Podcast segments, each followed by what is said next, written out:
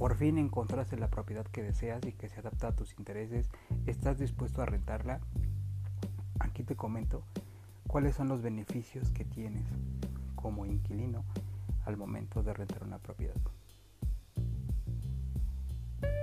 Si bien es cierto, existen distintos portales en los cuales establecen o protegen de manera muy frecuente a los propietarios de los inmuebles. También es cierto que en Internet es muy poca la información que encontramos sobre los derechos que tenemos nosotros como inquilinos. En este podcast me gustaría mencionarte algunos tips que pueden ser de utilidad al momento de rentar una propiedad. Lo primero que debes de tomar en cuenta es que debes de tener un contrato de arrendamiento por escrito. ¿Por qué? Porque se te va a dar la seguridad del inmueble que vas a rentar, el monto de la renta, la vigencia, el tipo del inmueble, sus características, lo que está permitido hacer dentro de él y lo que no. Asimismo también se establecen las obligaciones del propietario. Me gustaría mencionarte cuáles son las obligaciones que tiene el propietario para que tú como inquilino las conozcas y puedas estar seguro durante la renta del inmueble. Empecemos. La primera obligación del arrendador es entregar el bien en el tiempo convenido. Esto es, si tú empiezas a firmaste un contrato de arrendamiento y la entrega del inmueble es en cinco días, evidentemente en ese día te lo tiene que entregar. Si no se pacta el momento o el día de entrega, deberá de ser al momento de que tú se lo solicites o le seas requerido el inmueble. 2. Que el bien arrendado esté en buenas condiciones conforme a su naturaleza o con los fines para los cuales será utilizado. Esto es que si tú estás rentando un local comercial, pues evidentemente debe de tener los servicios de agua, luz, eh, tener algún cancel de seguridad. En pocas palabras, debe de estar en las condiciones necesarias para que tú puedas desarrollar tu actividad.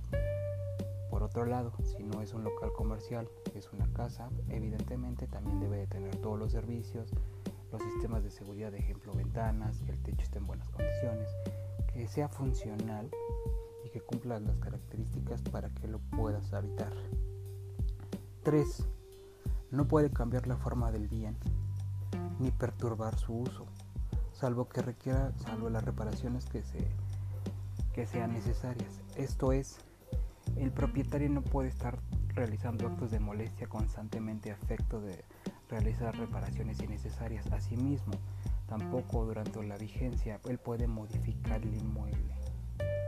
No puede realizar modificaciones que por su tipo sea un acto de molestia o realice construcciones que interfieran con tu vida y con el uso del inmueble.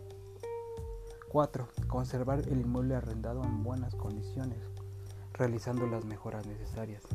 En este caso hay algunos contratos que establece que si el inquilino realiza alguna mejora eh, puede ser descontada de la renta o también establece que en, en otros que todas las reparaciones necesarias serán a cargo del propietario, es decir, el arrendador.